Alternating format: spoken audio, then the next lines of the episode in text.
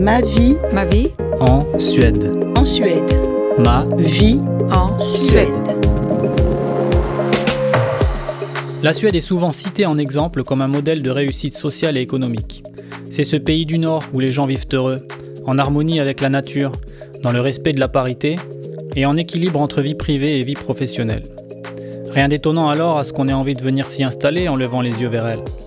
Mais au-delà des représentations idéalisées, la Suède n'est-elle pas un pays plus complexe qu'il n'y paraît Qu'en disent ceux qui y vivent au quotidien Comment ont-ils vécu leur intégration et comment perçoivent-ils leur pays d'accueil après l'avoir intimement fréquenté On en parle dans ma vie en Suède avec celles et ceux qui ont franchi le pas et qui partagent avec nous leur expérience du pays.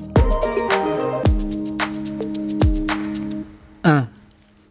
Il arrive qu'on commence l'aventure par force et qu'on la continue par jeu. Mais le plus souvent, c'est l'inverse. On la commence pour jouer, mais on ne sait ni quand, ni comment elle peut finir, ni jusqu'où elle peut aller. 2. L'autre, c'est moi. 3. La réponse vient avant la question. La première fois que j'ai rencontré la Suède, elle m'a souri. Elle s'appelait Gabriella, elle était blonde, svelte, intelligente et indépendante. C'est elle qui a engagé la conversation en me demandant mon nom dans l'ascenseur qui montait de la cuisine au lobby de l'hôtel où j'étais plongeur et où elle avait trouvé un job d'été comme femme de ménage. C'est ainsi, comme souvent, que tout a commencé. À cette époque, j'aurais eu du mal à placer la Suède sur une carte, et je n'avais jamais envisagé de m'y rendre un jour. Je parlais anglais comme les mauvais élèves l'apprennent à l'école. Quant au suédois, je ne savais même pas que ça existait. Je pensais que l'allemand était la seule langue parlée là-haut, dans le nord. C'est dire l'étendue de mon horizon.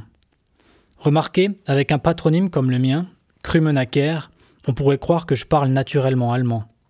Eh bien non, au contraire. J'ai très tôt développé de l'aversion pour cette prosodie rude que mes grands-parents ont tenté de nous inculquer en vain lors de nos rares passages dans l'est de la France, région que nous avions quittée dès mon plus jeune âge pour les rives méridionales du Pays basque. Je suis venu rendre visite à Gabriela pour la première fois à la fin de l'année 2007. J'avais 21 ans et c'était mon premier voyage en avion. J'ai cru que je n'y survivrais pas. Et il m'a fallu tout mon courage pour monter dans le second avion après une escale à Paris. Aujourd'hui, ça va mieux.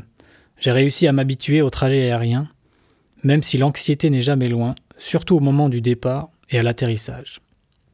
C'était la période du Nouvel An, et il faisait nuit et brumeux à Lund, principale ville universitaire de Suède située dans le sud du pays. Un lieu absolument extraordinaire, en contradiction totale avec l'ICTU française, qui œuvre fort efficacement à la dislocation du lien interpersonnel et à l'anéantissement des perspectives d'évolution sociale. À côté de ça, Lund faisait office de paradis terrestre, tant la ville semblait être organisée pour et par la vie étudiante. Un univers en pain d'épices, tout droit sorti d'un conte, où tout le monde était grand, beau, et roulait à vélo dans les rues pavées de ce décor improbable. Je n'oublierai jamais cette première impression, ni ce parfum de cannelle flottant dans l'obscurité persistante de l'hiver. Je suis venu m'installer en Suède de manière permanente en 2013, après une phase de maturation personnelle plus ou moins longue. J'avais décroché un échange Erasmus d'un semestre à Linköping deux ans auparavant et nourrissais en secret le projet de renouer avec Gabriella, avec qui nous avions perdu le contact par ma faute, à force d'immaturité, d'égarement et de distance. J'étais arrivé début août, un mois avant la rentrée officielle, pour prendre mon premier cours de suédois et avec comme seule idée en tête d'aller voir Gabriella à Stockholm pour lui dévoiler mon dessin. Les jours sont longs à cette époque de l'année, et j'étais réveillé tous les matins à 4 heures par la lumière intense qui filtrait à travers les persiennes de ma chambre. Cela me laissait du temps pour réfléchir et me préparer au moment de la rencontre. Je me revois encore, une dizaine de jours plus tard, sur la place de Södermalmstorg à Slussen, en train de lui avouer ce que j'avais sur le cœur, dans un effort surhumain pour ne pas m'effondrer sous les tremblements incontrôlés de mes jambes. Pendant un instant, le monde s'est arrêté, il y a eu un silence dubitatif, puis tout s'est remis en mouvement subitement. Elle m'a fait comprendre qu'il n'était pas la peine d'insister pour la revoir. La messe était dite, mais au moins j'avais tenté le coup, et j'avais vidé mon sac. Deux semaines plus tard, alors que j'essayais de ne plus me morfondre en attendant la fin de mon Erasmus, j'ai reçu un message de Gabriella qui me demandait pourquoi je ne l'avais pas rappelé depuis la dernière fois. À ces mots, j'exultais en silence. Il me restait cinq mois pour la reconquérir et trouver un moyen de rester sur place. Je me suis mis à la recherche d'un stage, mais sans succès. Ce n'est vraiment pas une pratique courante ici. Et sans expérience, ni compétences recherchées, ni contact, ni parler suédois, c'était mission impossible. J'ai donc été contraint de rentrer en France pour réaliser ce stage et finir mes études. À la fin de cette période, il me restait encore un dernier stage à accomplir et cette fois, c'est sûr, je le ferai en Suède. Après de nombreuses tentatives infructueuses, une porte s'est finalement ouverte in extremis à la Chambre de commerce française en Suède. C'est ainsi que ma vie en Suède a débuté. Je suis resté à la Chambre huit mois avant d'être gracieusement remercié. Entre-temps, j'avais fait une demande de personne numéro, ce numéro d'identification personnelle qui vous ouvre les portes du système de protection sociale suédois et autres futilités, telles que l'accès à un numéro de téléphone, l'ouverture d'un compte en banque, la possibilité de décrocher un contrat de travail et j'en passe. J'avais pourtant fait la démarche, montré mon contrat de stage, rempli le formulaire A1 pour transférer mes droits de la CPAM française à la Sécu suédoise, déposé ma demande auprès de l'autorité fiscale Skatteverket en charge de l'enregistrement des nouveaux arrivants. Après six mois, toujours pas de nouvelles. Mais en fait, si. J'avais bien reçu un papier qu'il aurait fallu ramener chez Skatteverket pour faire avancer mon dossier, papier qui avait malencontreusement fini à la poubelle, puisqu'il ne stipulait rien d'autre que le fait d'avoir formulé une demande. L'administration suédoise, si efficace en règle générale, sait aussi se montrer peu claire en certaines circonstances, mais je n'irai pas dire que c'est volontaire. Peu après mon départ de la chambre et assez inquiet sur la période d'incertitude qui s'annonçait, une amie qui bossait chez Decathlon m'a demandé si je pouvais les aider à vider un magasin en faillite au nord de Stockholm. Le malheur des uns fait parfois le bonheur des autres. J'ai porté des cartons et rempli des camions durant les trois mois suivants, heureux de pouvoir prolonger l'aventure dans ce contexte inattendu, où j'ai même rencontré quelques bons amis. C'est aussi cela de vivre en Suède. On rencontre des personnes qu'on n'aurait jamais croisées en restant chez soi, surtout ces autres qui, comme nous, ne sont pas du cru et cherchent à s'intégrer par les brèches qui lézardent le bas du mur. Il n'y a pas de règle sur le temps qu'il faut pour trouver sa place ici. On y arrive plus ou moins vite, ou on jette l'éponge et on s'en va. J'ai ensuite décroché un CDI dans un bureau de change où je suis resté un an et demi. Une éternité, durant laquelle j'ai quand même pu perfectionner mon suédois et me faire quelques bons amis. L'avantage d'être enfermé 8 heures par jour dans un bocal blindé à attendre de détrousser les touristes, c'est qu'on a du temps.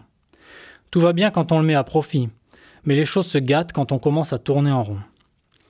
Le principal point d'ombre de cette expérience a été la sensation de mise à l'arrêt complet dans laquelle je me trouvais. Pas d'issue en vue et des perspectives assez sombres sur l'avenir dans ce pays qui se montrait assez hermétique à mes tentatives d'intégration. L'aventure se transformait inexorablement en ennui, et pire, en aigreur. Ai-je fait le bon choix de venir en Suède? Sans aucun doute, je suis venu par amour. Mais l'amour suffit-il? Étrangement, je ne me sens pas comblé. Et qu'est-ce que je cherche au juste? En ai-je la moindre idée? Pas vraiment. Et le fait d'y penser m'angoisse, et c'est le début d'une spirale infernale. Et peut-on réellement ne recevoir aucune réponse aux dizaines de messages qu'on envoie pour répondre à des offres d'emploi pas franchement alléchantes? Jusqu'où faut-il s'incliner pour obtenir grâce aux yeux du monde extérieur? C'est l'hiver, il fait nuit dehors et il fait nuit dedans. J'ai l'impression de patiner même là où je fais des efforts, et ma maîtrise du suédois reste précaire et aléatoire. C'est frustrant. Certains de mes clients à qui je parle suédois répondent en anglais, comme si ce que je disais n'avait aucun sens. Les Suédois diront pour leur défense que c'est une marque de respect pour ne pas embarrasser la personne qui tente de s'exprimer dans leur langue. Drôle de marque de respect, je trouve. C'est Gabriella qui enverra le CV salutaire qui me délivrera du bocal et me fera passer du statut de poisson bougon à celui de prof de français pour des jeunes l'ayant comme langue maternelle. La commune de Haninge finance une cinquantaine d'enseignants qui contribuent à maintenir le lien entre les jeunes et leur culture d'origine à travers la pratique de leur langue. Avec le recul, j'y vois aussi une politique d'intégration par l'emploi d'adultes issus de l'immigration. Une bonne idée dont je ne connais toutefois pas l'impact réel sur l'apprentissage de ces jeunes. Toujours est-il que cette expérience m'a remis d'aplomb et j'ai pris plaisir à transmettre ce que je savais à ces jeunes aux trajectoires singulières.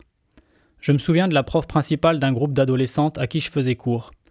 Nous attendions dans le couloir que la salle se libère quand elle est passée et s'est mise à discuter avec le groupe. Elle leur a demandé, surprise et admirative, si elles parlaient toutes français.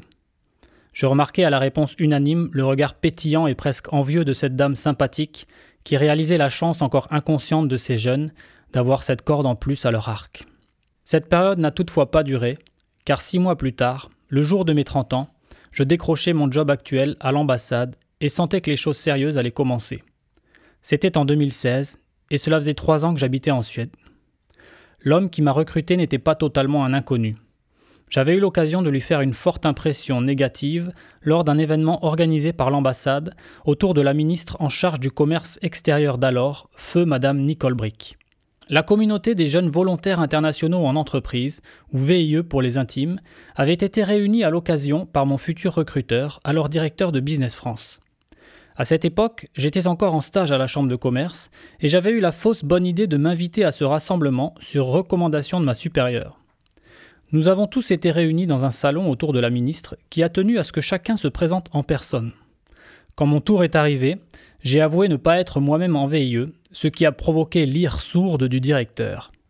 Un incident qui, semble-t-il, était évoqué régulièrement par ce dernier auprès de ma responsable, qui ne manquait pas de me le signaler.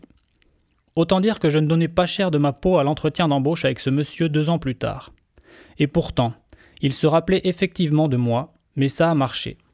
Cette histoire confirme d'une certaine manière l'expression suédoise qui dit Betre ökänd än okänd, qu'on pourrait traduire par Mieux vaut faire une mauvaise impression que pas d'impression du tout.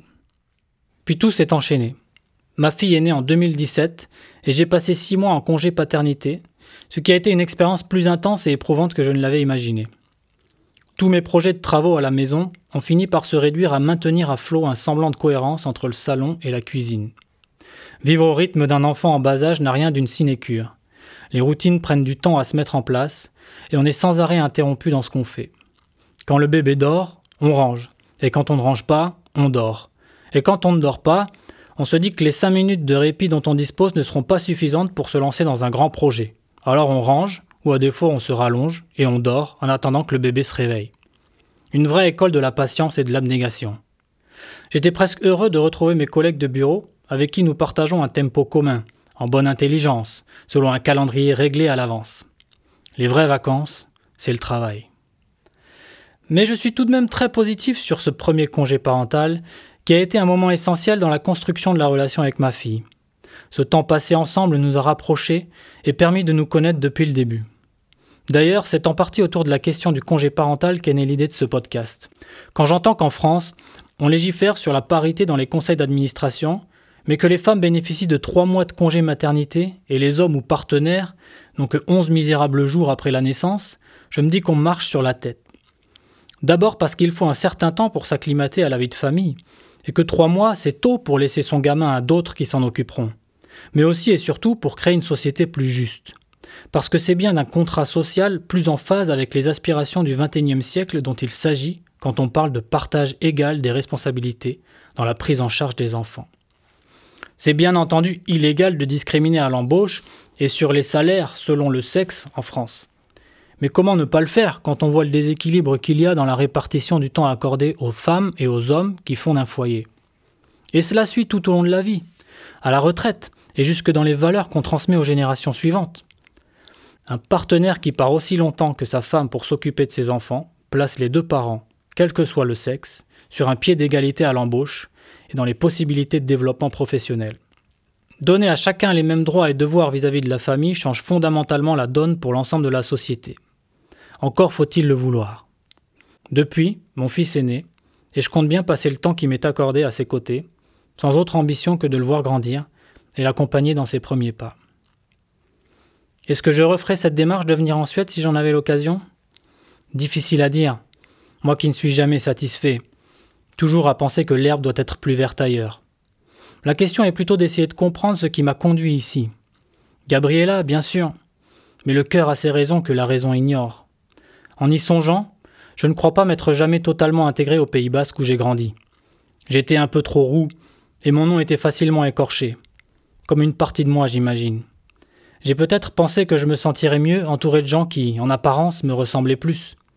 Puis j'ai réalisé que ces derniers ne se montraient pas vraiment ouverts non plus, et même que j'étais littéralement devenu un étranger?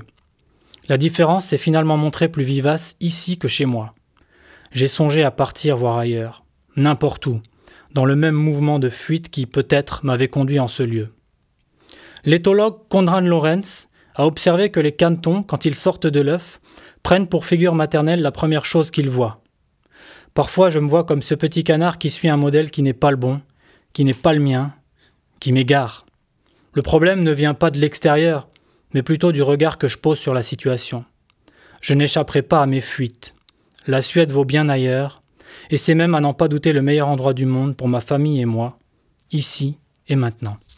Je peux dire aujourd'hui que je me sens sur la bonne voie, et je me réjouis de pouvoir partager mon expérience de vie en Suède dans ce podcast éponyme. Ce projet germait depuis un certain temps et j'ai enfin pu le concrétiser grâce à l'aide précieuse de mon partenaire technicien et réalisateur dans cette affaire, Benoît Derrier. Dans les prochains épisodes, je laisserai la parole à celles et ceux qui, comme moi, vivent en Suède et souhaitent partager leur histoire, reprendre le chemin qui les a conduits jusqu'ici et dire ce qu'ils y ont trouvé.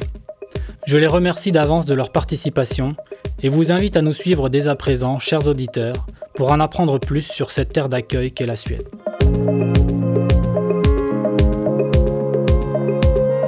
Merci d'avoir été avec nous dans Ma vie en Suède. Ce podcast vous est présenté par Maxime Krumnaker, avec Benoît Derrier à la prise de son et à la réalisation. Retrouvez l'intégralité des épisodes sur le site et la page Facebook du podcast et en écoute sur la plupart des plateformes. N'hésitez pas à nous contacter si vous aussi souhaitez partager votre expérience de la Suède. A bientôt.